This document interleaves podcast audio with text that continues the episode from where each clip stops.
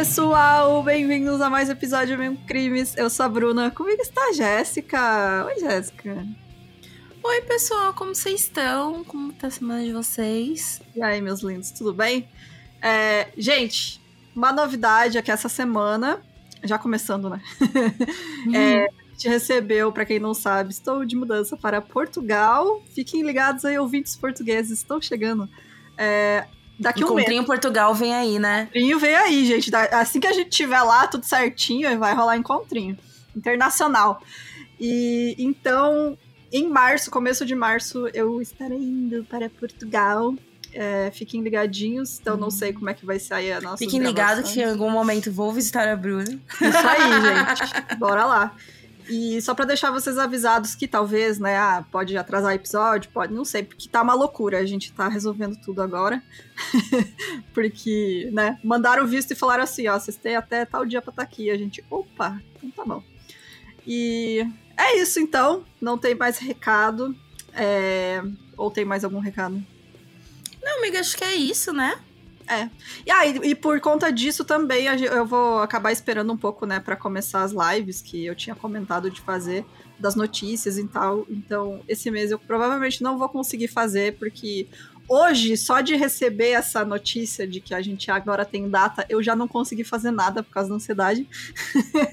eu travei completamente, então imagina começar outra coisa. Então, vocês vão ter que esperar eu estar lá, assentada em terras portuguesas para daí eu começar a fazer as lives. E até vai ser mais legal, né? Porque daí eu vou compartilhar com vocês experiências e tal. É, então é isso, gente. Bora, uh, lembrando que essa é a segunda parte do primeiro do episódio do Emmett Till, né? Se você não ouviu ainda, volta lá e escute a primeira parte. E a gente vai dar seguimento, então, exatamente de onde paramos no último episódio. Então, uhum. bora lá para o caso de hoje.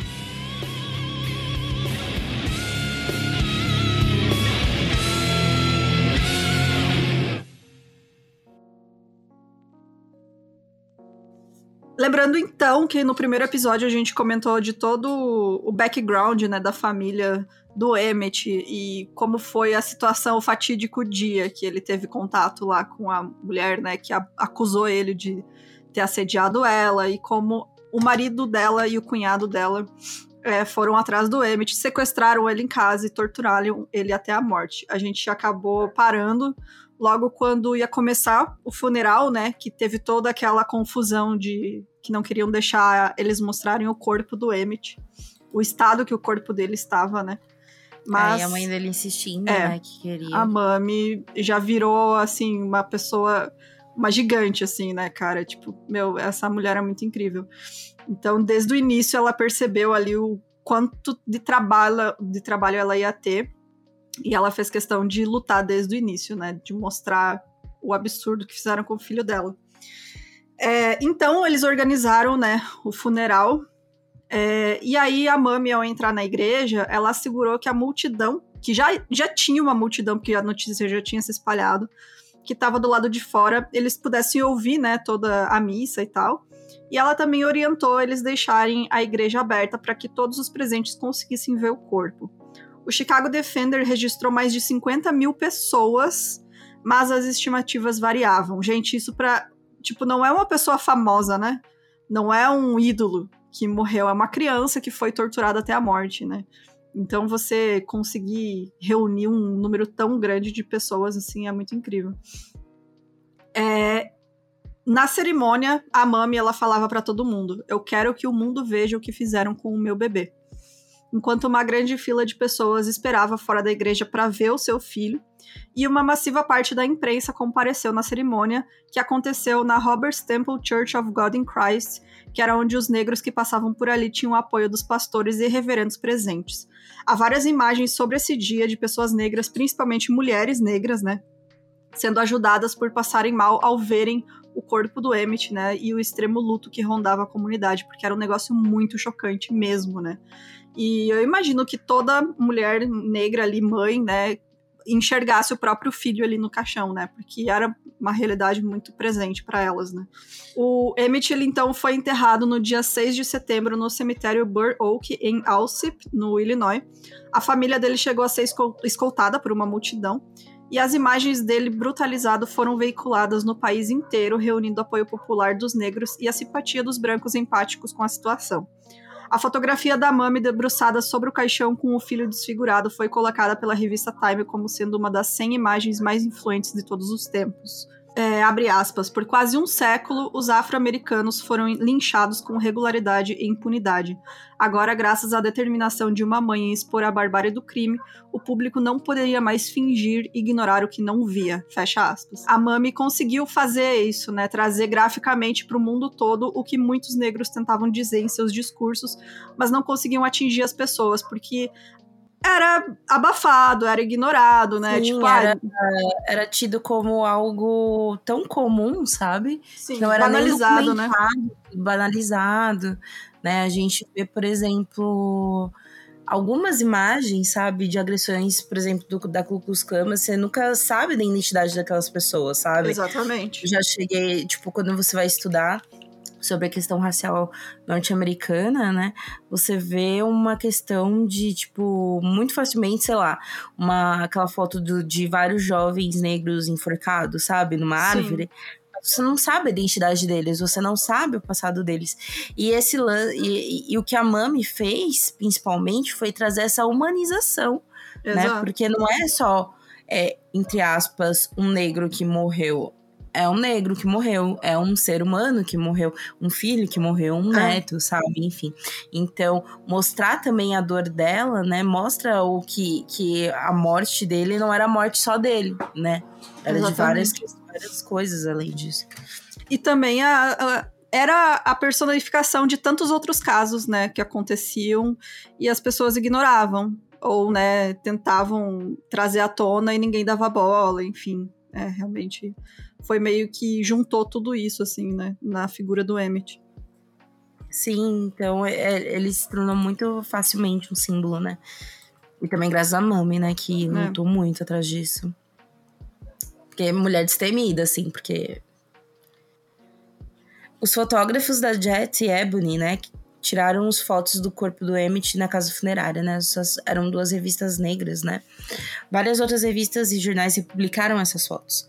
A cobertura do caso pela televisão trouxe um impacto maior e, através dela, houve um interesse nacional pela história, sendo a maior cobertura do julgamento. Né, aquele lance que a gente falou, né, sobre a televisão, né? Uhum, começar... Que até então não, não tinha essa cobertura jornalística, né? Sim. O governador do Mississippi, um homem branco chamado Hugh L. White, disse às autoridades locais que as autoridades locais estariam atrás dos culpados, condenando o crime, ao mesmo tempo que entrava em contato com as organizações tipo a NACP, né, que a gente já falou, é, dizendo que o Estado não toleraria tal conduta violenta os cidadãos da cidade começaram a se mostrar indignados com o que aconteceu, tanto os negros quanto os brancos, e o subchefe do condado de LeFlore, John Contron, afirmou: Os brancos por aqui se sentem muito bravos com a maneira como aquele pobre menino foi tratado, e eles não vão tolerar isso, né? E para quem lembra que a NAACP, né, é a Associação Nacional para Progresso de Pessoas com Cor, né? Que lá, lá o pessoas com cor não é pejorativo, isso, como é. a gente traz aqui no Brasil. Um, e é isso também. Mas é aquele lance de uma culpa, tipo, ai não, agora eu me sinto culpado, sabe? Aqui é, mas, né? sempre existiu. Sempre né? existiu, trata mal lá o menino negro, né, na rua, mas não, não, mataram, nossa, que absurdo, sabe? Não Exatamente. precisava disso. É, é tipo, né, é até certo ponto. É, acontece então, né, que nem todos da região estavam compadecidos com a morte do Emmett. Obviamente, ainda é um país uhum. extremamente racista e com apartheid racial. E o Robert B. Patterson, que era secretário executivo do grupo segregacionista Conselho de Cidadãos Brancos, disse que as leis de Jim Crow e de segregação impediriam que coisas como a morte do garoto acontecessem se cada raça tivesse seu espaço. Olha só, que coisa, né? É, ele também falou que a NAACP estava tentando neutralizar a segregação racial e isso deixava os negros desprotegidos. Não é o racismo, tá? Não é a violência de pessoas brancas contra negros, não. Uhum. É, não é? Em resposta, o secretário executivo da NAACP, o Roy Wilkins, ele alegou que aquilo foi um linchamento e uma tentativa de manter a supremacia branca no estado. A Mami, indignada com toda a situação e também de como os brancos estavam tratando o caso, disse a uma repórter que ela estava atrás de assistência jurídica para que ajudasse a polícia a achar os assassinos do seu filho e ter um caso coerente. E que para isso o estado do Mississippi deveria compartilhar esse valor da assistência, afinal, né? Tipo, é dever do Estado, né, trazer justiça a um caso desse. E aí a repórter deturpou a fala dela e saiu nas capas dos jornais da época que ela falou assim: o Mississippi vai pagar por isso. Inflamando ainda mais, né, a população branca racista é, como contra se... ela ela estivesse promovendo uma guerra violenta contra é. eles. Porque também, meio que nessa época, começavam é, histórias de que se você desse poder aos negros, enfim, né? Você faria uma guerra civil, né? Algo que perdurou durante anos, né? Até quando a gente fala, sei lá, no Mason, né? O, é, como... a ideia do Mason era essa, né? Essa era essa, né? Então, é, falar isso, né? Deturpar essas palavras, né? Também remete a uma questão de, de tornar o negro uma, um grande opressor, sendo que ele estava sendo oprimido ali, né? Exatamente. O prefeito de Chicago e o governador de Illinois começaram a fazer pressão para que o governador do Mississippi fizesse justiça. Inicialmente, os jornais locais e os policiais se mostraram com um olhar de condenação à violência contra Emmett, pedindo justiça. Mas, ao receberem críticas nacionais, responderam defendendo o Mississippi e dando apoio temporário aos assassinos. Hum, que bacana, né? Que ótimo, né? Nossa, uhum. olha só, que coisa. Eles relataram mentiras sobre o que aconteceu na funerária de Chicago. Bryant e Milan apareceram em imagens nos jornais sorrindo ao lado dos policiais e vestindo uniformes militares. E Caroline Bryant teve sua beleza exaltada juntamente com suas virtudes femininas. Chegou a ser chamada como uma Marilyn Monroe das encruzilhadas. Olha que coisa. É tipo, todo, todo um suporte de que, tipo, nossa, poxa vida, ele só era um homem muito apaixonado, né? Mulher fé É, olha só. Que coisa, né? A defesa da honra da mulher branca. Uhum. E aquele lance também de que, tipo, que nem os jornais poderiam até, na né, imprensa poderia até atender pro Emmett, mas, querendo ou não, eu não estava vivendo as leis de Jim Crow ainda, é. sabe? É. Tava, tava tendo rebuliço pelas crianças negras frequentarem escolas ainda. Sim, sabe? cara, é absurdo, né, mano? Nossa, tipo. Uhum. Gente, é surreal isso, surreal.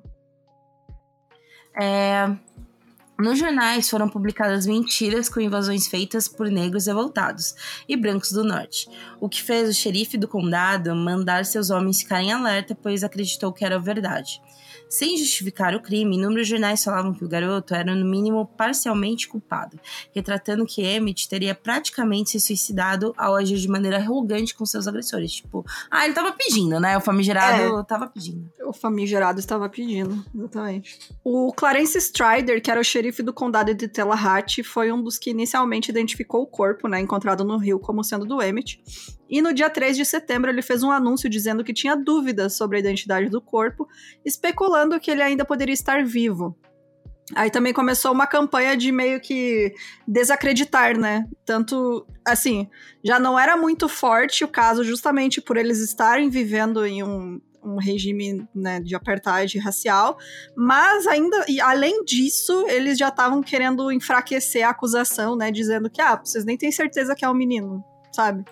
Uhum. É, ele também sugeriu que o cadáver foi roubado pela NAACP, juntamente com o TRM Howard, que era um empresário local, cirurgião e defensor dos direitos civis e um dos negros mais ricos do estado. E ele é, falou que ele teria conspirado para colocar o anel do Emmett no cadáver, dando a entender que eles queriam travar uma luta racial. Depois que suas percepções foram publicadas pela imprensa, trazendo uma imagem negativa diante do choque nacional sobre o caso, o xerife mudou seu relato e mais tarde disse: A última coisa que eu queria fazer era defender aqueles pica-pau. Mas eu simplesmente não tinha escolha sobre isso. E que era é... mentira, né? Porque o Strider, a gente vai vendo conforme a narrativa, ele gostava. Ele. Ele tava pouco é. se fudendo pros é, entendeu? Tava, é verdade, ele tava do lado do, dos racistas. É, na imprensa, a Mami culpava inicialmente a Carolyn, né, e depois o seu marido e cunhado, e ela falava que era essencial o posicionamento do presidente e isso escalonar até o Mississippi, e que a morte do seu filho não deveria ser em vão. Movimentos sociais também se posicionavam para que o presidente aprovasse leis anti-linchamento, e os discursos mostravam que eles foram atrás do garoto não apenas por espírito vingativo, mas também para mostrar que tinham superioridade racial, matando uma criança de 14 anos. Eu tava vendo na, que, assim, na época era tipo comum você ter esses linchamentos de pessoas negras, né, que eram acusadas Sim. por coisas mais ridículas e juntavam multidões para assistir, gente, assistir essas execuções públicas e linchamentos, tipo, as pessoas torciam e gritavam e ficavam felizes e assistiam e levavam é, lá os A gente estava vendo até no, no episódio anterior que a gente falou, né, que desde 1882 as estatísticas de linchamento, né, que estavam sendo coletadas, ah. apenas no Mississippi, mais de 500 negros haviam morrido é, é absurdo, através do linchamento, cara. ou seja... E era um espetáculo público. Então, tipo, cara, é surreal isso. Sim. No início de setembro, os irmãos Bryant foram oficialmente acusados pelo crime de assassinato. Hamilton Caldwell era promotor do estado e não estava otimista, pois afinal era um caso de um homem negro acusado de assediar uma mulher branca. Então é tipo, dentro dos cenários não há nada positivo. É, já começa, tipo, ele já, já tava meio desanimado porque isso, né? Você já começa ali na merda porque você sabe que o sistema está todo contra esta pessoa porque ela é negra. E foi a acusação. A defesa tá dizendo que ele assediou uma mulher branca, né? Então. É, e não é como também, galera, tipo, nossa, muito prós mulheres, né? né? É, não, é gente, a mulher branca. é, exatamente. E a mulher branca, ela é vista como um objeto, né? É, ela é a posse, né? Ela só, só aconteceu isso porque ela é a posse do homem branco, né? É. Tipo, Exatamente. é a honra do homem branco que foi violado. Exatamente. É. Tipo, tanto que é isso. Eles foram em busca do, de, de, de restaurar sua honra. É. Não necessariamente porque ele gosta da mulher. É. O advogado de acusação, Gerald Chatman, Chatham, na verdade, também temia perder o caso, principalmente após ler os textos dos jornais do Norte e os comentários da NAACP de como os casos eram sempre perdidos, né? Então, já estava rolando também essa movimentação da imprensa, imprensa negra, né? E os uhum. jornais do Norte, né? Que já estavam, né? De uma, de uma determinada maneira com viés mais liberal em relação ao, aos negros, né? Então, eles eles estavam bem contra, né? Falando de que, tipo, vai ser mais do mesmo. Né? É, não, e, tava os dois lados ali, né? Meio, tipo, achando que não ia dar em nada, assim. Sim. Não, mas até que chegou até um receio por causa disso, porque a, as pessoas negras estavam falando assim, ó. É, esse pode, se, se for o caso, né, de desses caras serem presos, é um exemplo de como os negros estão conseguindo avançar nos seus direitos, sabe? Uhum. Então, o receio dele era esse, porque estavam conseguindo, né, realmente Sim. avançar nos seus direitos. Mas, enfim, era, era muito difícil de qualquer maneira. Os irmãos Bryant e Milan não tinham tanto dinheiro para bancar advogados caros, então inicialmente tiveram dificuldade para montar seu time de defesa, mas um escritório de advocacia de Summer ofereceu gratuitamente cinco advogados. Eles tinham muitos apoiadores que espalharam potes para coletar dinheiros por Delta, em farmácias, lojas e comércio, onde conseguiram arrecadar mais de 10 mil dólares para a defesa, né? Ou seja, tipo, a, população, na verdade, ali só queria que eles fossem declarados inocentes também para que não tivesse mais o foco na cidade, né? É, também, exato. É, quando as pessoas souberam, então, que a Mami queria estar presente no julgamento, ela começou a receber. Gente, ela recebeu inúmeras cartas com fotos obscenas de genitais enviadas por homens. Que ano é isso? Anos 40? 50? Uhum. 50, né? 50. Gente. Ai, sério. Também recortes de jornal que tinham ameaças, falando que jogariam bombas em sua casa e na casa do prefeito de Chicago, caso ela fosse ao julgamento. E também diziam que o filho dela teve o que mereceu, que ele era apenas mais um crioulo que morreu. A avó de Emmett, Alma Spearman, também recebeu, além de cartas, muitos telefonemas dizendo ameaças a ofendendo e chamando também de selvagens e incivilizados. Só um adendo que a avó do Emmett, né, a Alma, que também é uma pessoa muito importante, né, Uhum. nesse rolê todo, porque é isso, que nem eu falei no episódio anterior, meio que a Mami era mais nova, então, tipo, era meio que os dois eram filhos dela, sabe, praticamente. Sim, é. Aquela avó que é mãe também, sabe? é. A Alma ficava com muito receio do que a Mami tava fazendo, sabe? Ela tinha medo. Ela, né? durante um tempo, ela não, ela falava pra Mami deixar pra lá, Uhum. sabe? Do tipo, é isso, infelizmente vai acontecer e tal, né? Então, mas a Mami tava sem medo, mas obviamente super compreensível também É, a Alma sentir isso, porque ela tinha acabado de perder um neto, sabe? Ela tinha Sim. medo de também perder imagina. O xerife Strider ele declarou em uma entrevista para a televisão que era para o NAACP ou qualquer outra organização pelos direitos raciais pararem de tentar ajudar, porque estavam proporcionando em ambas as partes um julgamento livre, justo e imparcial. A gente vai ver que na verdade não, né? Já começa que tem lei contra pessoas negras, como é que você vai ser a justiça imparcial, gente? Pelo amor de Deus. Exatamente. não, não- não faz sentido nenhum. É, diziam que eles não precisavam e nem pediam ajuda para qualquer um desses grupos, porque eles não tiveram nenhum problema até o momento em que alguns crioulos, entre aspas, né? Lembrando que lá a palavra crioulos é, é ofensiva. É, crioulos do sul resolveram ir para o norte e a NACP falou que era para eles voltarem para casa. Ah, esse cara só fala merda também, né? Pelo amor de Deus, xerife, olha, vai se fuder também, esse cara. Uhum. Na tarde de domingo, anterior ao dia do julgamento de Ryan Bryant e J.W. Milan, um dos cinco advogados foi falar com o principal testemunha de acusação do processo, Moses Wright, né, que era o tio. Ele foi alertar Moses sobre seu testemunho e se deparou com um pastor fortemente armado. É, ele estava alerta a carros que ficavam mais lentos em sua propriedade e evitava dormir em casa. Preferia dormir no próprio carro, em um cemitério rural ou até outro lugar enquanto aguardava depor o julgamento. Ele estava ali querendo ficar na cidade ainda, sabe? Pra, porque assim que eles chamassem, ele já estivesse pronto, né? Seus filhos estavam morando com parentes e todos os dias de colheita ele mantinha a espingarda por perto. 22 dias após a morte e tortura de Emmett, dia 19 de setembro de 55, o julgamento teve seu início no Tribunal do Condado de Summer, a sede do Condado de Tallahatchie, porque o corpo dele foi encontrado naquela área.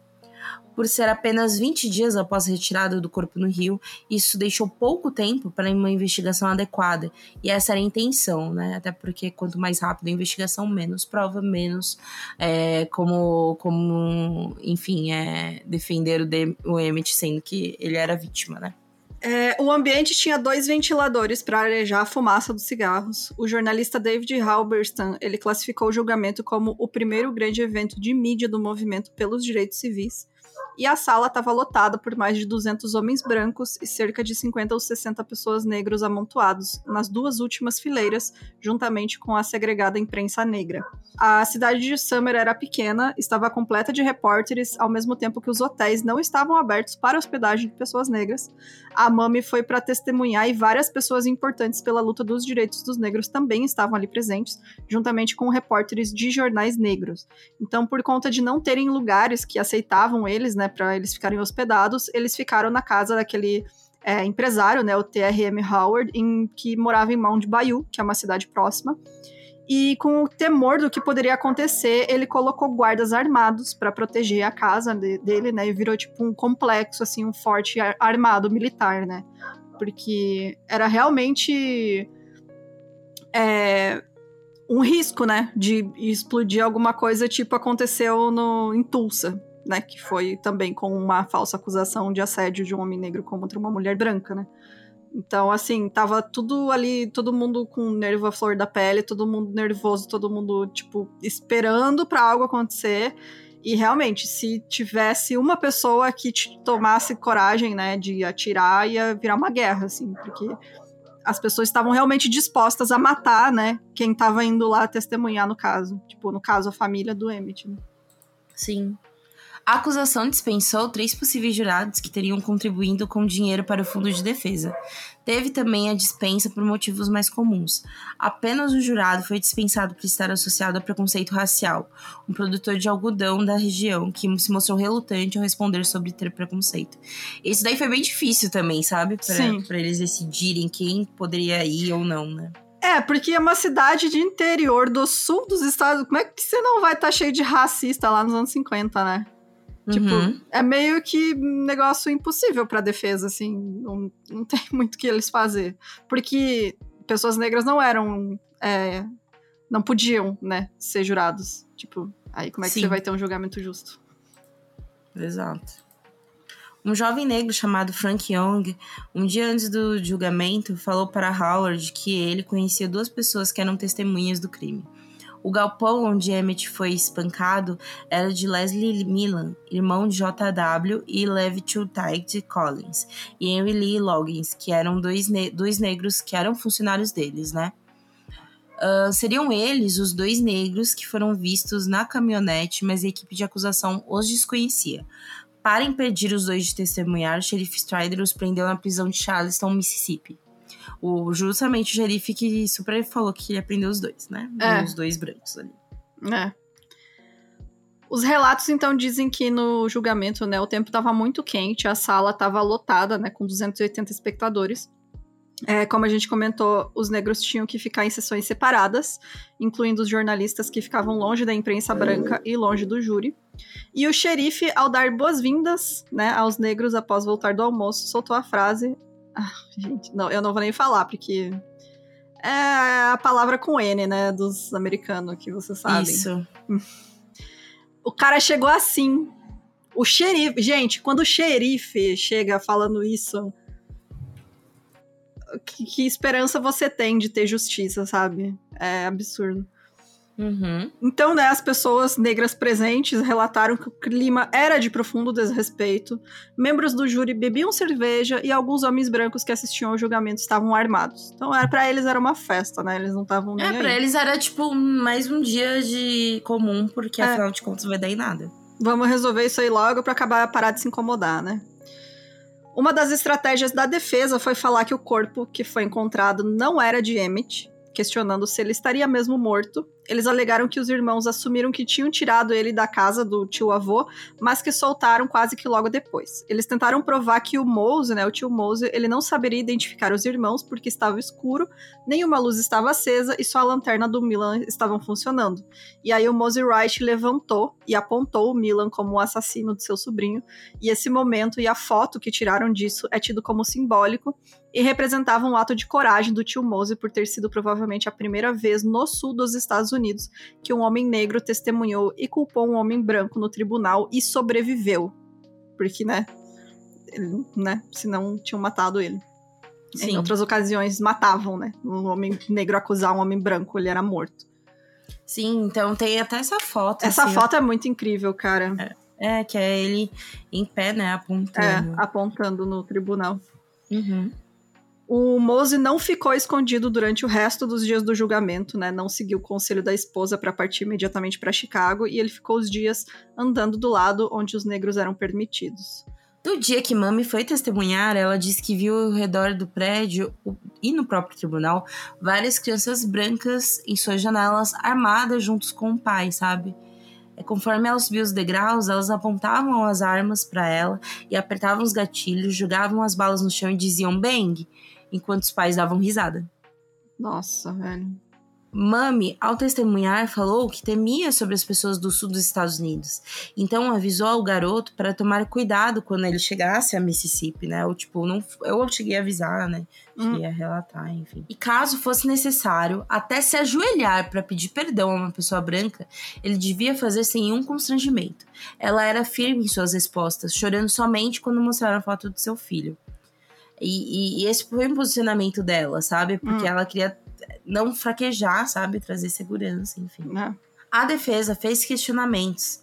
a Mami sobre a identificação do corpo em Chicago e também sobre ela ter feito tempos antes uma pólice de seguros no valor de 400 dólares, tentando fazer ela confessar uma conspiração. Porque é isso também, eles acreditavam que, tipo, a, a grande teoria, né, da conspiração é deles. Viva. Não, tipo, é também que ele tava vivo e que foi um rolê do tipo.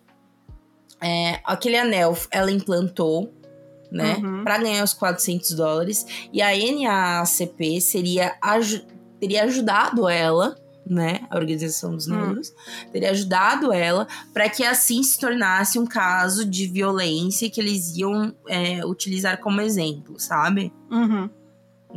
Enfim, né? Teoria merda.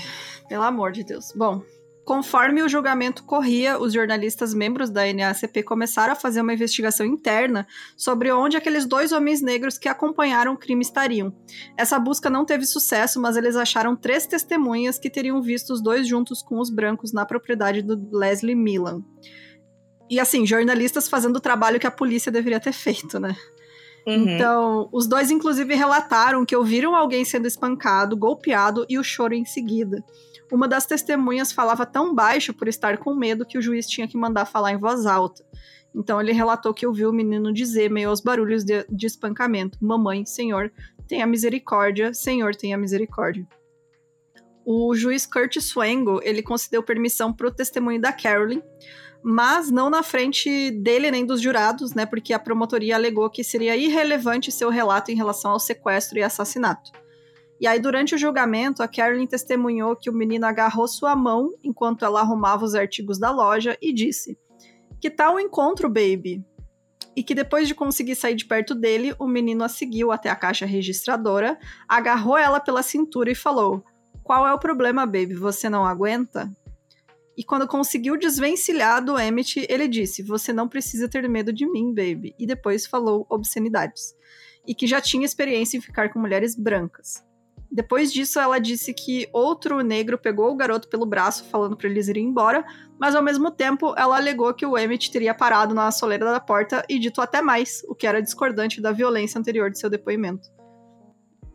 ela já inventou uma assim, história completamente diferente, né? E o rolê do tipo, é irrelevante o depoimento dela é absurdo, sabe? Porque, ok, seria irrelevante porque definitivamente, independente do que ele tenha feito, não era para ter feito aquilo.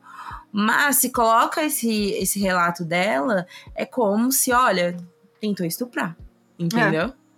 Então, ele justifica qualquer certo. coisa, né? Exato. De qualquer maneira, aparentemente, esse relato vazou de alguma maneira para os jurados, né? Como será? Olha, só que assim, se, se, o policial chega lá xingando todo mundo, o que, que será Exato. que aconteceu, né? A Mami não, para, não estava no mesmo local quando a Caroline testemunhou, pois a colocaram em outra sala para não influenciar seu depoimento. Mas ao saber da história que a mulher branca tinha relatado, disse que era mentira por dois motivos. Primeiramente, por conta de Emmett ter bloqueio de fala quando estava sob estresse. E segundo, porque ela tinha ensinado o menino a ser respeitoso com todos os homens e mulheres. Após o relato de Carolyn, cerca de um mês depois, um jornal de Mississippi disse que jamais deveria ser chamado de o caso do assovio, né, como era chamado na, na uhum. época, o caso do Emmett, mas sim um caso de tentativa de estupro pelo relato de Carolyn. Ou seja, é, tipo, já estavam encarando, né, como, olha, ele tentou abusar dela. É. Nesse dia, depois também um médico, que nem chegou a examinar o corpo de Emmett, mas mesmo assim a defesa o considerou como testemunha perita claro. Ele alegava que o corpo não dava para saber se era de uma pessoa negra e que a mãe não conseguiria identificar, né, do, do estado que ele estava. Ah. Também foram testemunhas um punhado de amigos para testar o bom caráter e o coração de Milan e Bryant, né? Tudo Ai, isso que... num rolê é. só. Inclusive esse médico, ele falou, ele tipo, ele nem chegou a, a tocar no corpo do menino, sabe? Ele falou assim: "Ah, não dá para ver a cor direito dele". ok, né? Outra testemunha foi o Willie, que era aquele menino que ouviu o espancamento enquanto ele estava voltando para casa, né? Que a gente comentou no primeiro episódio. Ele relatou tudo que ouviu e viu no dia e que após o Milan o abordar, ele foi para casa do vizinho quando viu pela janela os homens carregando o que parecia ser um corpo na caminhonete. Quando ele chegou no tribunal para testemunhar, ele foi recebido por um contingente de homens do clã, da Ku Klux Klan, gente, reunidos fora do tribunal. não receber a criança. Uhum. Com a Porque ele era roupinha. meio que uma testemunha-chave, né? É. Após o julgamento, então, o TRM Howard, né, que era aquele empresário importante, ele pagou os custos de mudança para Chicago pro tio Mose, o Reed e outra pessoa negra que também testemunhou contra o Milan e o Bryant, a fim de proteger eles de represárias, né. O Willie Não, e mudou ainda sobre- bem que tinha esse cara, sabe? Nossa, meu, esse cara ajudou demais, né, tipo... E era Ele um é- homem negro, né, é, um homem negro, poderoso. É, porque, enfim, eu, eu pesquisei um pouco sobre ele, foi isso, que, de que, tipo, sobrou, acabou que ele foi trabalhando e conforme algum, algumas pessoas brancas que ele trabalhou acabaram dando terras pra ele, e ele Uhum. acabou se tornando bem rico, né? Sim. Se não tivesse ele, por exemplo, muitas dessas coisas de trajeto, sabe? Da, da Eles da- não iam ter nem onde ficar lá, né? ter. Exatamente. Como é que eles iam testemunhar se não tinham nem como ir pra cidade, ficar lá, né? Uhum. É, então, ele. O Willie mudou o sobrenome né, de Reed pra Lewis pra não ser encontrado e manteve segredo de tudo até pra esposa. Anos depois, ele só falou publicamente no documentário The Murder of Emmett Till, que foi ao ar em 2003. Então, inclusive, se eu não me engano, vocês acham ele no YouTube. Uhum. É bem duro também. É. Outra testemunha foi este pedaço de bosta, né? O xerife Strider, que ele reafirmou a teoria de que o menino foi solto e que o corpo encontrado não era o dele, e sim de um garoto branco. Também um médico da região falou que, devido à decomposição do corpo, ele não conseguiria ser identificado, então ele deveria estar no rio muito mais tempo do que o período de desaparecimento do Emmett. Só que não, né, gente? A gente sabe que não. não. Uhum. Nas declarações finais, um dos promotores falou que o Emmett, que o Emmett fez foi errado e que isso justificaria o espancamento, mas que ele não deveria ter sido assassinado. Enfim, o espancamento também seria uma merda, né, galera? Mas, É, não. mas é, é que Mas na, é, que, a- na- é, na época, é, é, tipo o tio Mose falou é, pros cara, sugerindo, né? né? Dá uma Uhum. coça nele e deixa ele É. aí, sabe? Mas deixa Exato. ele vivo. Já Jared Chatton, em seu apelo, foi muito incisivo, clamando por justiça e zombando dos relatos do xerife e do médico, falando sobre uma possível conspiração. Já a defesa falou que as teorias sobre os assassinatos seriam improváveis e que, caso houvesse uma condenação dos dois meio-irmãos, os antepassados do júri se revirariam em seus túmulos. Isso eu não tenho dúvidas, eu mesmo, porque, né? Exato. Realmente. O que mais falava era que, a fim de promover conflitos raciais, NAACP teria dado dinheiro para tio Mose colocar um anel no corpo de Emmett. Outros brancos pareciam acreditar que isso poderia ser coisa de agentes comunistas para promover a divisão racial. Olha a que gente tá coisa. falando de uma época de Guerra Fria, né? assim, É. Exato. Na época, então, no Mississippi, haviam três possibilidades de punição em relação a crimes de homicídio capital, que eram prisão perpétua, pena de morte ou absolvição. As autoridades tentavam diminuir o crime, dizendo que não foi linchamento, mas sim um assassinato comum. comum, né? Enfim. Uhum. É, no dia 23 de setembro, o julgamento teve seu término. O júri era formado apenas por homens brancos, porque mulheres e negros tinham sido banidos. E quando saíram para deliberar o veredito, a Mami disse que viu os negros saindo encostados na parede, pois já sabiam que não iam conseguir uma condenação. Então disse a todos que estavam com ela, ah, com ela, né, para ir embora, porque não tinha mais o que fazer ali. Porque realmente desde Ela já início, sabia, né? né? O resultado. O clima então. deles chegarem lá e gente apontando arma pra eles e rindo, sabe? O xerife, Uhum. mano, como é que, sabe, você vai esperar a justiça ser feita, assim? É, eu ouvi assim? o que o juiz tinha pra falar, era mais É, uma dor do que, né, enfim. exato. A Carolyn relatou que ela e Roy estavam nervosos. Ela pensava na possibilidade de criar seus filhos sozinha. Mas o nervoso passou quando os jurados entraram novamente na sala. Naquele momento, Roy e Milan já tinham acendido seus charutos, confiantes sobre sua absolvição. Todos os negros já tinham saído.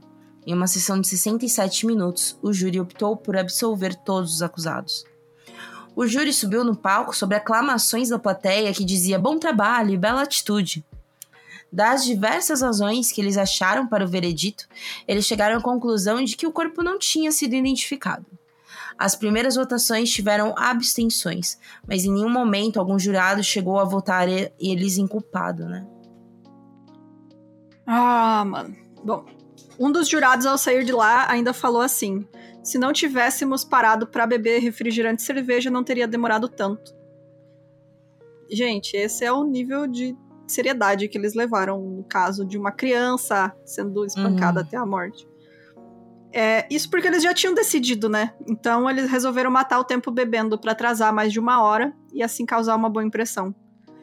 Quando um dos jurados falou sobre o depoimento da Mami, ele disse meio que rindo, assim: ah, se ela tivesse tentado um pouco mais, ela podia, poderia ter chorado um pouquinho. Tipo, eles usaram a, né, o, a, o, a força dela, porque ela realmente ela tinha que se manter calma. Porque senão ela ia ser taxada como histérica. Exato. E aí, como, né? E aí, como ela se manteve, tentou se manter calma. E, e ela chegou a ser né? taxada como histérica é. quando, no, quando ela recebeu né, o corpo dele, que ela se jogou Exato. no chão, enfim. Os jornais taxaram como histérica, é. né? Ou seja, então, nunca tá bom, né? Não, exatamente, ela não, não tinha como é, ser melhor é. apresentada, sabe? Pra essa Exato. galera. Bom, seis anos depois, um estudante local entrevistou nove dos doze jurados e descobriu que nenhum tinha dúvida sobre o assassinato e somente um realmente chegou mesmo a duvidar sobre a identidade do corpo. Todos eles concordaram que a única razão para eles terem votado como inocentes foi porque um negro ofendeu uma mulher branca. E logo seus parentes, porque era tudo parente, né? Tudo caso com primo, uhum. essas desgraças é, eles não poderiam ser culpados de assassinato, afinal, eles não fizeram nada errado, eles só botaram o menino no lugar dele, né? Era essa a lógica Exato. deles. É, tipo, tipo em nenhum momento foi, ai, será que esse corpo não é o do garoto, sabe? Ah. E aí, novamente, como que, que, o, que o depoimento da Caroline é relevante nesse momento, sabe? Né? Exatamente. Na entrevista após a absolvição, o Bryant, o Milan e suas respectivas esposas disseram que estavam felizes que tudo isso tinha passado, se abraçando, se beijando e sorrindo em frente às câmeras.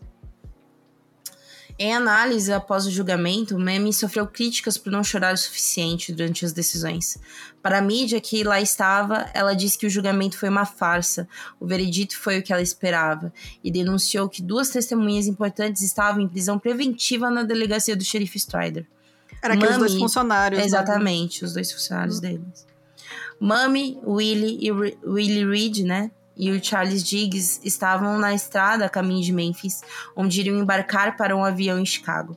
Eles viajaram em silêncio, quando chegou a notícia da decisão do júri através do rádio. Falaram que dava para ouvir a comemoração da população ao fundo. Mano. Gente, que horrível.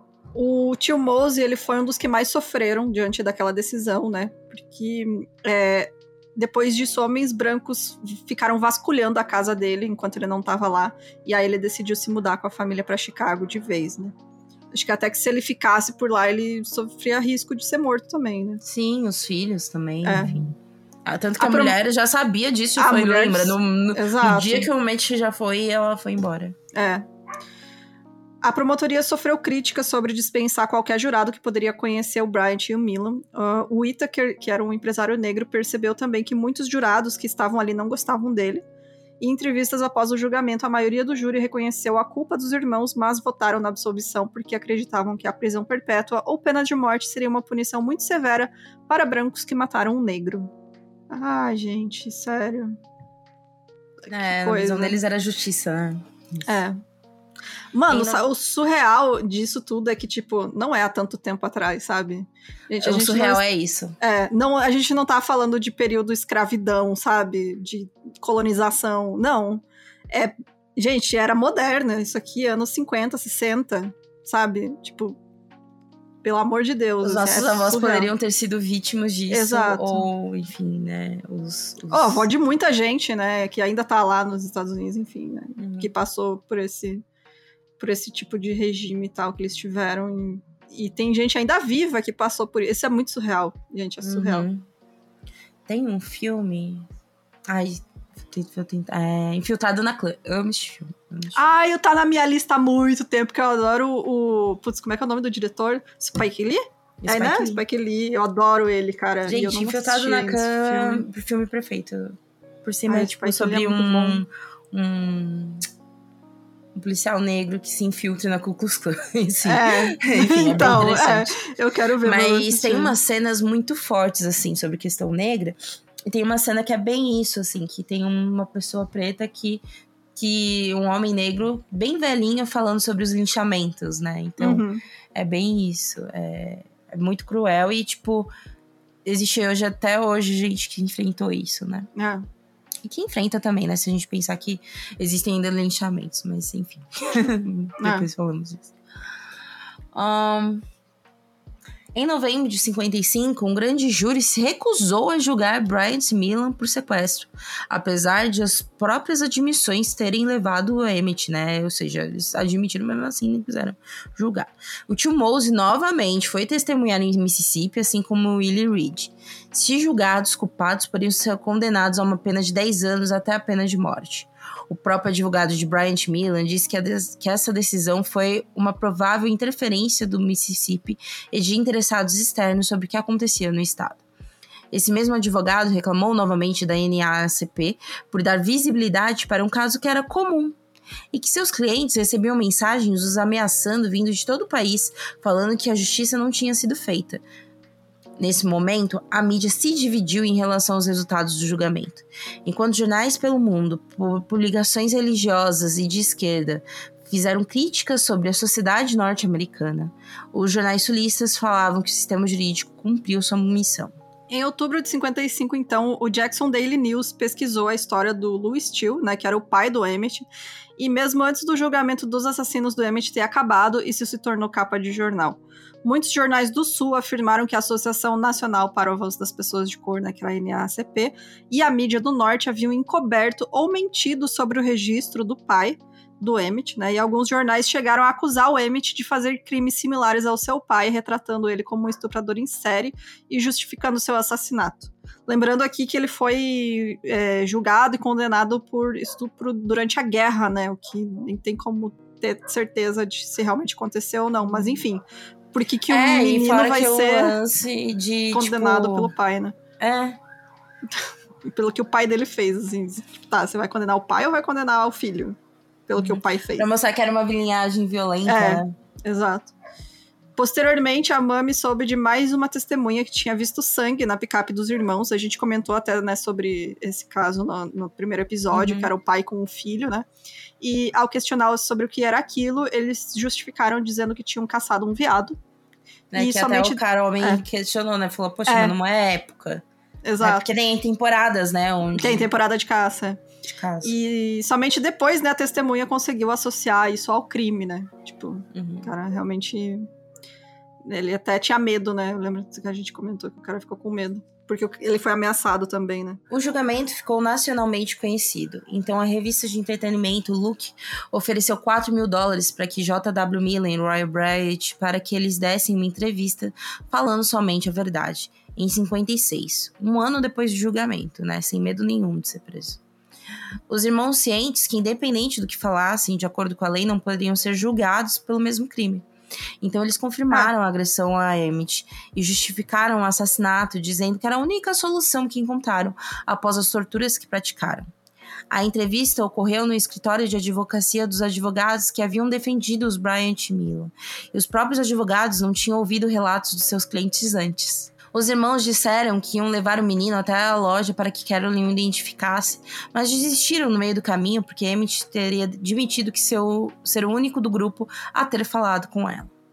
Os irmãos também declararam que pretendiam jogar o menino vivo em um barranco do rio para tomar um susto, mas que enquanto estavam espancando, ele teria os chamado de bastardos. Falou que não era tão bom quanto homens brancos e que já havia feito sexo com várias mulheres brancas. Nesse momento, eles teriam então mudado de planos. Colocaram Emmett na parte de trás da caminhonete verde e dirigiram até uma descaroçadora de algodão, onde pegaram uma hélice da máquina de 32 quilos. Esse foi o único momento em que lhe disseram que ficaram preocupados por estarem com medo de serem acusados de roubo. Gente, o absurdo Entendeu? disso.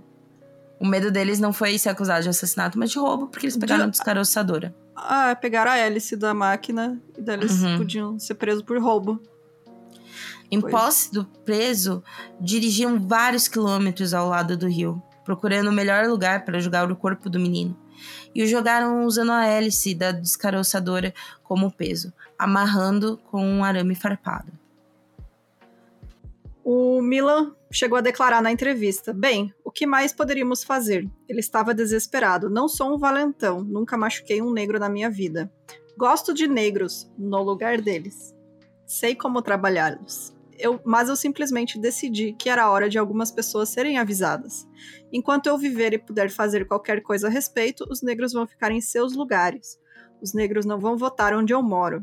Se o fizessem, eles controlariam o governo. Eles não vão para a escola com os meus filhos. E quando um negro chega perto de falar de sexo com uma branca, ele cansou de viver. Provavelmente vou matá-lo. Eu e meus pais lutamos por este país e conquistamos alguns direitos. Eu fiquei lá naquele galpão e ouvi aquele negro jogar aquele veneno em mim. E eu simplesmente me decidi. Chicago, garoto, eu disse. Estou cansado de eles mandarem sua espécie aqui para criar problemas. Fecha aspas. Ai, gente, sério. Ou seja, super declaradamente racista. É. Super declaradamente que, tipo, é isso, né? É, de que, tipo, eles ficam no seu lugar, né? Que lugar é esse, né? Essa é. subalternidade, silêncio. São menos que pessoas. Né? Distantes. Né? Exato, animais, né? É. O apoio público que os irmãos tinham no Mississippi caiu depois dessa entrevista. Imagina, né? Porque é, sendo cortado por amigos, apoiadores e aqueles que tinham ajudado no fundo de defesa. Até porque muita gente sim pensava do mesmo jeito, mas um lance é você verbalizar isso. Externi externalizar. É. Tipo, é, você tem que ficar na, na, na surdina, né? Você não pode uhum. falar declaradamente. Tanto racista cordial. É, racista cordial. Ku Klux Klan, por que, que eles usavam máscara, né, cara? Porque, né? Uhum. Tipo, é porque era o xerife que tava ali, tá ligado? então, tipo, você é, pode e é ser... sempre assim, eles não são racistas por serem racistas. Não, é porque eu valorizo muito minha família, porque eu valorizo, sabe? É, é isso. É, o tradi a tradição, a tradição, né? O tradicional. Abraça a tradição. É, exato. E, bom, as lojas que eles tinham, né, faliram por conta de boicote e quando tentaram lucrar com suas terras, os bancos se recusaram a conceder empréstimos para investir em uma plantação. Então, Até não teve. Tem que lembrar que a maioria das pessoas que frequentavam as lojas deles eram, eram pessoas negras. É.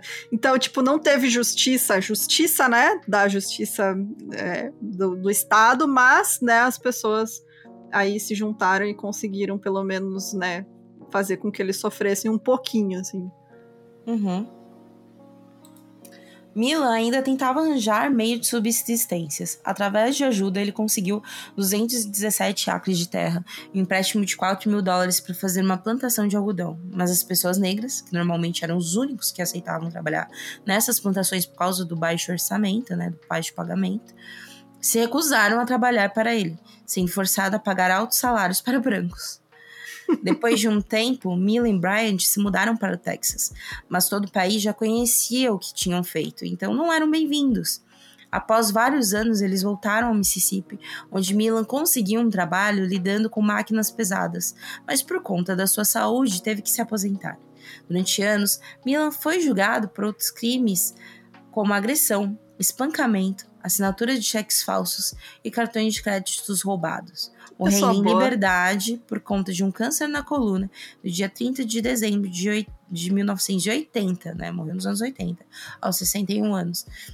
É aquilo, né? Ficaram num, num limbo, né? Porque, ah. tipo tipo, principalmente depois disso, né? Dos, depois dos anos 60, né? A, as pessoas negras começaram a ter mais direitos, né? Sim, então, a luta social já estava que... bem mais desenvolvida uhum. também. Né? E não que não deixem de ter racistas, né? Pois até hoje existem muitos, é, muitos mesmo. Tem consequência, né?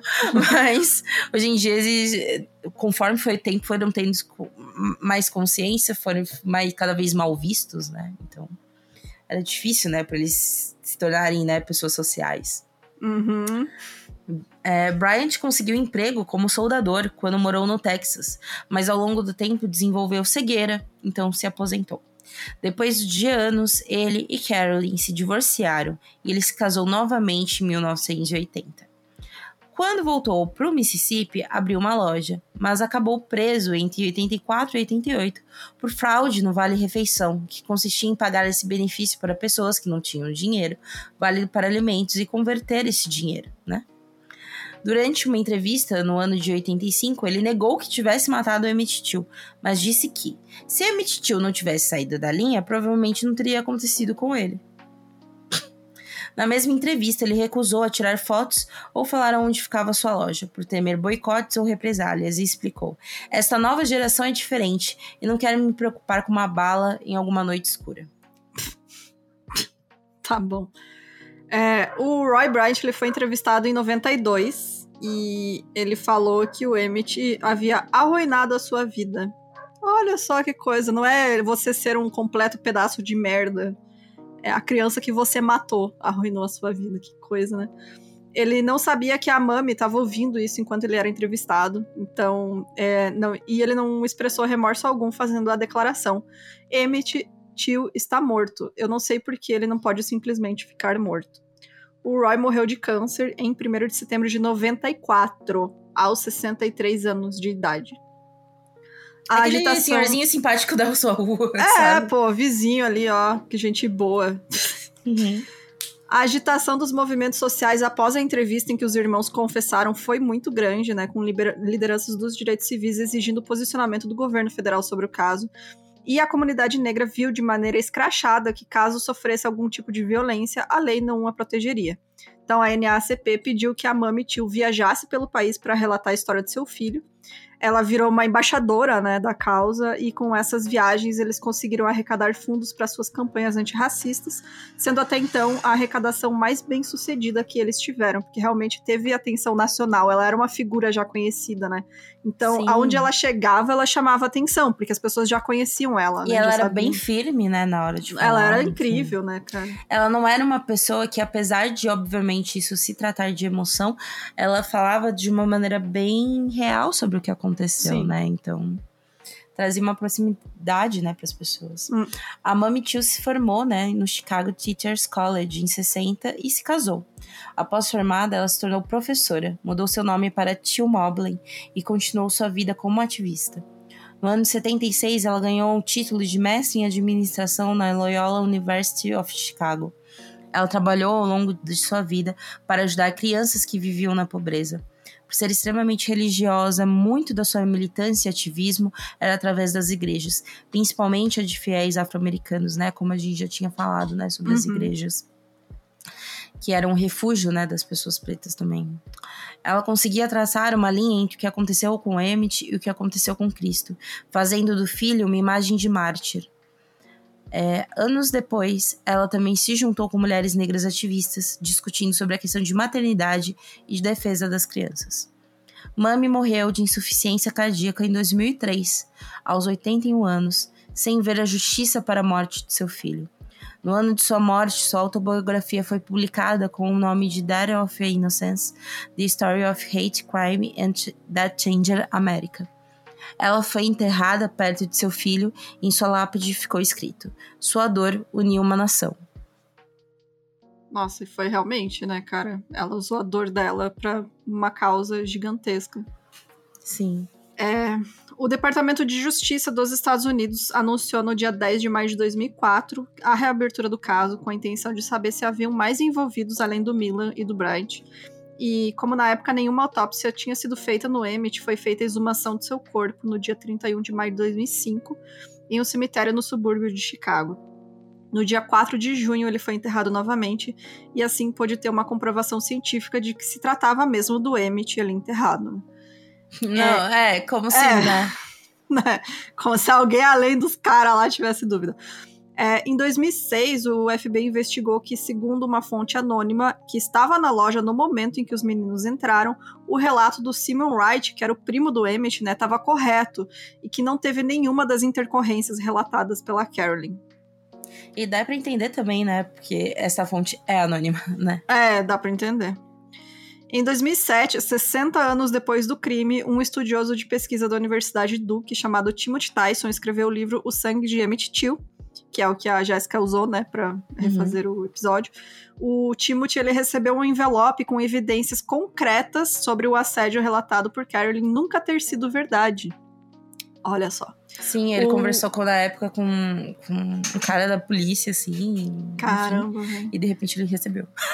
Eita. É tipo o, o Ivan Mizanzuki recebendo as fitas, né? De Exato. De tortura. é, mesma situação. O Jerry Mitchell, jornalista e amigo, ele mandou para ele cópias de anotações da mulher ao advogado, feitas um dia antes da prisão do Roy e do JW, né, que era uhum. o irmão do Roy, em 1955. E aí lá ela dizia que o tio teria a insultado, mas não tentado estuprar ou assediar fisicamente. E insultado entre muitas aspas, né? Porque tipo, o menino não ser submisso para ela como uma mulher branca já era um insulto, né? A situação que teria acontecido foi que, ao pegar o dinheiro, ele teria agarrado sua mão e perguntado que tal seria ter um encontro. Ao se afastar, ele teria falado: Qual o problema, querida? Você não está afim? E depois saiu pela porta dizendo: Até mais. Ela notou que foi ao carro pegar a pistola e, quando voltou, ele assobiou, não fazendo mais nada quando viu a arma. É, é isso, gente. O menino foi morto porque falou besteira, brincadeira de criança. Exato. A Gente, Karen não... Bryant. De... Opa, quer falar, amiga? Não, eu só tô indignada mesmo com essa filha da puta também. Sim. A Carolyn, que nunca havia aberto a porta para um jornalista ou historiador, aceitou conversar com o escritor, por conta de um livro anterior que ele tinha feito durante seu doutorado, onde narrava um caso similar da morte de um menino negro chamado Henry Merrill, que tinha sido morto por brancos 15 anos depois do caso de Emmett. Uh, isso é bom para lembrar que, tipo, esse caso do Emmett não foi o último, definitivamente. É, gente, não. Na época, Carolyn estava com 72 anos. Durante a entrevista, a Carolyn entregou a Timothy uma cópia da transcrição de suas memórias chamadas mais é, que seria o nome do livro, né? Mais que um assobio de Fifil, a história de Carolyn Bryant Dohan. Lá ela repetia a história que disse no julgamento, mas com uma ressalva parte daquilo não era verdade.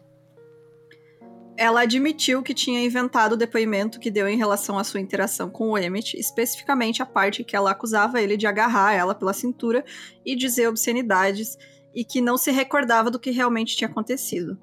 Ela disse que passava por um relacionamento abusivo e tinha muito medo do marido que abusava fisicamente dela e que nada justificaria o que o Emmett passou. Ela afirmou que por dia, as, dias após o assassinato e até o julgamento, ela foi mantida em reclusão pela família do marido. E também, por coincidência, disse que não se lembrava de mais detalhes daquela tarde e nem do crime. Assim, não duvido que ela realmente tivesse um relacionamento abusivo, é, que o marido abusava Era comum na época, sabe? Era, é, era o padrão. Mas quem escolheu sair falando mentira foi ela. Tipo, não tinha ninguém na loja além dela e o Timothy. O Timothy, o Emmett. É. Eu não duvido que ela tava no carro também. É, eu também não. Sabe, eu acho que ela.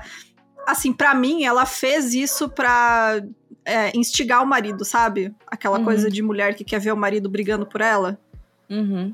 E aí, tipo, ah, é a, conceito deturpado esse de honra, Ou se né? Não, Nossa, tipo, né? aumentou mesmo a história, né? É. Eu acho não, mas, que pra tipo, mim, pra mim, por... o que deve ter acontecido na minha concepção é, dela ter achado um absurdo o menino ter encostado na mão dela, coisa do uhum. tipo. Dela falar o que aconteceu de verdade pro marido, porque ela deve ter contado para alguém. Isso daí já deve ter se espalhado. É. Sabe? E isso daí já era um absurdo. O mínimo já era um absurdo. Sim. Né? Mas quando chegou no julgamento, Aí já era uma aí história. Aí ela falou assim: mano, se eu contar essa história de julgamento vai ser pouco, então eu tenho que justificar é. que o garoto queria me estuprar para que assim meu marido não seja morto. Para mim foi isso. Exatamente. É, no livro, então, o autor relata que a Carolyn sentiu terrível tristeza pela Meme quando perdeu um de seus filhos, porque ela imaginou como a Meme deveria ter se sentido sofrido ainda mais o Timothy não tem gravação dessa entrevista e a nora da Carolyn, a Marsha Bryant, que estava presente na entrevista, disse posteriormente que a sua sogra nunca chegou a admitir que as declarações eram falsas. É, é... o que é, que é, que é esse, esse, lance, essa marcha, né? Pode uhum. ter muito só passado um pano mesmo, já é. que tem essa, esses documentos anteriores do advogado. Exato. Né? Em 2016, o livro Escrevendo para Salvar uma Vida, o arquivo Louis Steele, o autor John Ed Edgar Wideman examinou o registro de julgamento do Exército dos Estados Unidos contra o Louis Steele, né, que era o pai do Emmett, e ele revisou o registro do julgamento, concluindo que poderiam ter pontos a serem levantados sobre as conclusões em relação aos crimes de Louis Steele. extraídos da transcrição. No livro, ele afirma que não poderia resgatar Louis Steele da prisão e do carrasco, então, assim, não tem como saber realmente o que aconteceu durante a guerra. Logo após o término do julgamento de Emmett, houve uma movimentação revoltada com a absolvição dos assassinos, o que foi também um estopim para o movimento pelos direitos civis, composto principalmente por jovens negros. O caso do Emmett Till é tido como um catalisador dos movimentos antirracistas da época. O caso também ajudou na aprovação do Congresso pela Lei dos Direitos Civis em 57, fazendo com que o Departamento de Justiça dos Estados Unidos pudesse intervir na aplicação de leis quando os direitos civis individuais estivessem sido comprometidos. No final de 55, meio à movimentação mais crescente, né, aconteceu o boicote aos ônibus de Montgomery, um protesto político e social contra a política de segregação no sistema de transporte público de Montgomery, Alabama, após a Rosa Parks, uma mulher afro-americana, ser presa por recusar ceder seu assento a um branco. Então, quando ela foi questionada sobre sua força, né, é, sobre não se levantar do assento, ela disse: Eu pensei em Emmett Till e simplesmente não pude voltar. Tudo isso resultou em uma decisão da Suprema Corte dos Estados Unidos de que os ônibus segregados eram inconstitucionais. Essa eu... parte me arrepia muito. Nossa, eu não sabia dessa ligação, assim, entre a Rosa Parks e o Emmett, sabe? Não sabia, Sim. realmente. É, é, tipo, tem umas declarações dela, né, depois, entrevistas dela, porque ela também se tornou ativista, né? Uhum. É, ela já era, né, neste momento. Já era, é. Um, que ela fala disso, que ela ficou pensando no quanto que ele sofreu e que ela ia conseguir ficar parada, sentada ali, sabe? Hum, então... Sim. No mesmo ano de 2006, então, é, foram colocadas placas em rodovias do Mississippi em homenagem ao Emmett, mas elas foram vandalizadas pelo KKK. E, gente, 2006, ainda hoje existe esta porra, porque americano é tudo zuruleibe das ideias. Porque, Sim. né, eles acreditam nessa liberdade de expressão irrestrita, que a gente sabe, obviamente, que é a maior, a maior balela desse mundo. Você não, não tem liberdade de expressão para ser racista, gente, não existe isso. É, então, eles ainda permitem existir lá esse tipo de coisa. E aí, em 2007, oito placas foram erguidas em lugares vinculados ao linchamento né, do Emmett, e a placa que ficava próximo ao rio onde o corpo foi encontrado foi vandalizada e arrancada. Quando colocaram outra para substituir, ela recebeu cerca de 100 buracos de bala ao longo do tempo. Em 2018, três alunos brancos de uma universidade próxima foram suspensos de sua fraternidade após postarem no Instagram uma foto ao lado da placa segurando armas. Essa foto ficou, ficou bem famosa, inclusive, né? Uhum. Se você joga Emmett no, no, no, Google, vai aparecer essa foto aí dos caras segurando arma do lado da placa.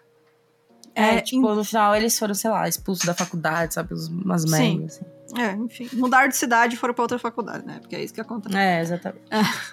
Em 2019, uma quarta placa foi erguida, agora de aço, pesando 230 quilos e considerada indestrutível pelo fabricante, para que a memória do Emmett seja sempre lembrada. Que absurdo, né, mano? Cara, você tem que botar um negócio tipo 200 quilos para não uhum. ser vandalizada. Placa para um menino que foi espancado até a morte, gente. E as pessoas vão lá e depredam o negócio e vandalizam.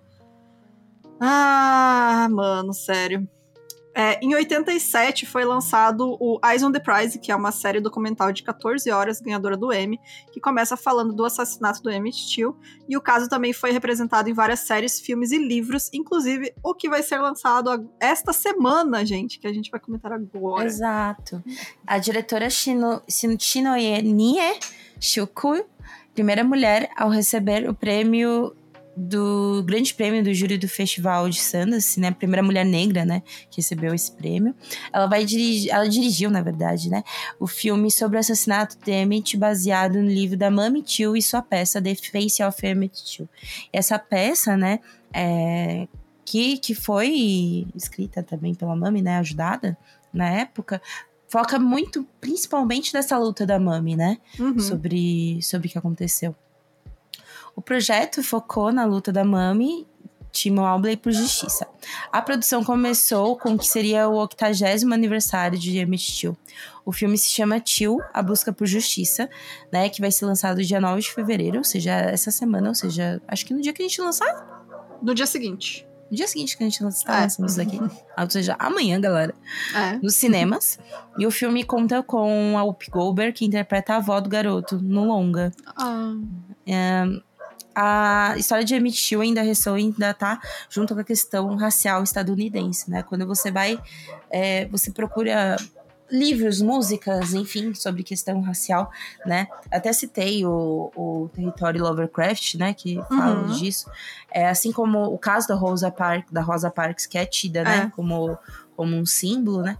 O caso do Emmett Till é tido, assim, também como um símbolo, porque foi um dos primeiros casos onde houve uma comoção mundial sobre é. a violência que estava acontecendo contra os negros é. estadunidenses, né? É, ultrapassou a barreira, né? O negócio que furou a bolha, assim. Exatamente. É, que é lembrado até hoje e impossível de ser esquecido, né? Até hoje. É. Mas é isso, gente. Estamos aí de novo tristes agora. É, tô, tô, curiosa para ver o filme, quero muito ver, porque acho que é super importante mostrar essa luta da Mami, né? Que acho que focar nisso é assim, é. é o maior acerto, sabe, que eles poderiam fazer. É, mostrar a história de luta dela, assim. Sim. Porque pesquisando, é a gente até acha assim, imagens e coisas é, sobre a morte dele, mas isso não é o interessante, na real, né? Sim. Nesse caso. Aliás, no, no maioria dos casos que a gente fala aqui, né? não é, não é o interessante, né? O interessante é a gente saber o que decorre disso, né? O que vem antes disso, enfim. Exatamente. É, é isso então, gente. Vamos para os comentários do último é. episódio.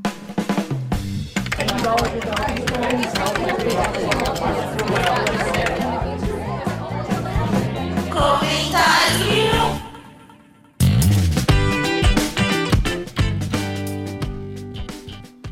É, Pode começar, amiga. Eu vou começar com o comentário da Nívia. Nívia Oliveira, ó, minha parente aí. É...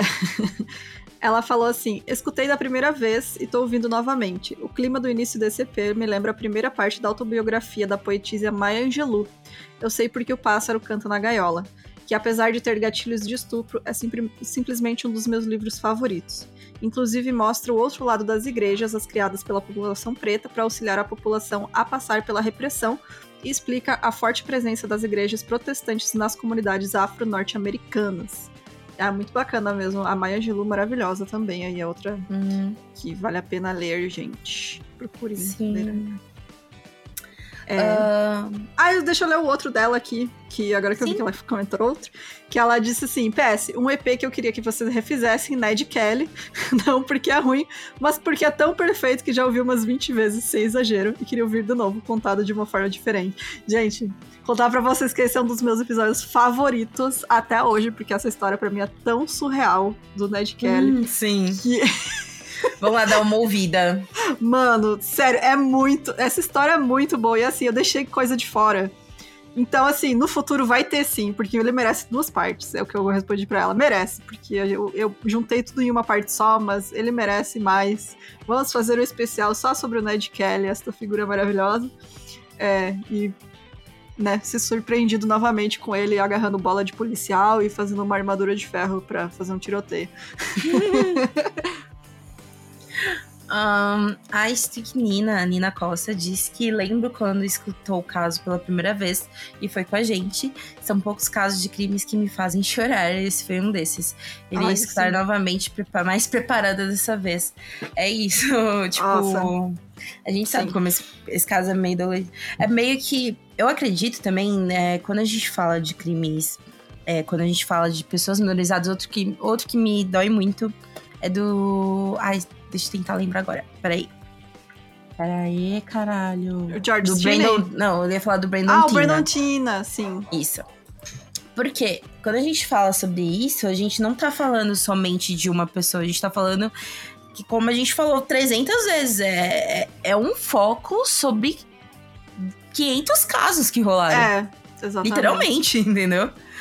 Então, é isso. Ele, a gente não tá falando só, só da violência contra ele, que já é um absurdo e dolorosa por se tratar também de uma criança, enfim, né? Mas a gente também tá falando sobre uma comunidade inteira, né? Que até hoje sofre. Enfim. Eu quero ler também um e-mail que a gente recebeu hoje, e eu adorei, achei muito fofo, que é a da Ovidia. A Ovidia, ela mandou assim: Olá, pessoal. Me chamo Ovidia, sou do Rio de Janeiro. Conheci vocês através de outro, outro podcast de crime fazia a faxina ouvindo vocês e usava um episódio para cronometrar o tempo em cada cômodo que limpava. eu adorei. Amo, é, eu amei. Eu, eu respondo quando vocês falam, alô pessoal, e digo meu nome. Hoje eu escuto vocês enquanto faço hemodiálise e espero um novo rim. Eu discuto, aviso as vítimas para não sair, xingo a polícia que não leva a sério a situação. Enfim, é louca, kkk. Parabéns pelo podcast, muito sucesso para vocês. Tem uma história muito boa pro Medinhos, mande, estamos esperando. É, beijos, rezem por mim para conseguir logo um novo órgão e sejam doadores de órgãos. Então é isso, gente. Ovidia, ó, muito sucesso, muita sorte para você, melhoras e você vai melhoras, conseguir Melhoras, vai dar tudo certo. Vai, vai chegar um rim para você, ó, a gente está sentindo. E, gente, doem Sim. órgãos, façam campanhas de doação de órgãos também, que é super importante. Uhum. É, então, um beijo especial pra Ovidia. Muito obrigada beijo, pelo seu beijo. Ovidia. Amei, amei o e-mail dela. E quer ler mais algum? Acho que é isso, gente. É isso, gente. Muito, muito obrigada pela companhia. É, a gente volta então semana que vem com um casinho novo, tá? É, a gente vai é, dar um vai, espaçamento. É, não, vai ter um espaçamento entre esses casos que a gente vai refazer, tá? Pra não ficar tudo repetido pra vocês. Exatamente. Mas a gente já tá planejando os próximos aí que vamos refazer. Então fiquem ligados que vem aí mais coisa. E até semana que vem. Beijos. Tchau, tchau. Beijo, galera.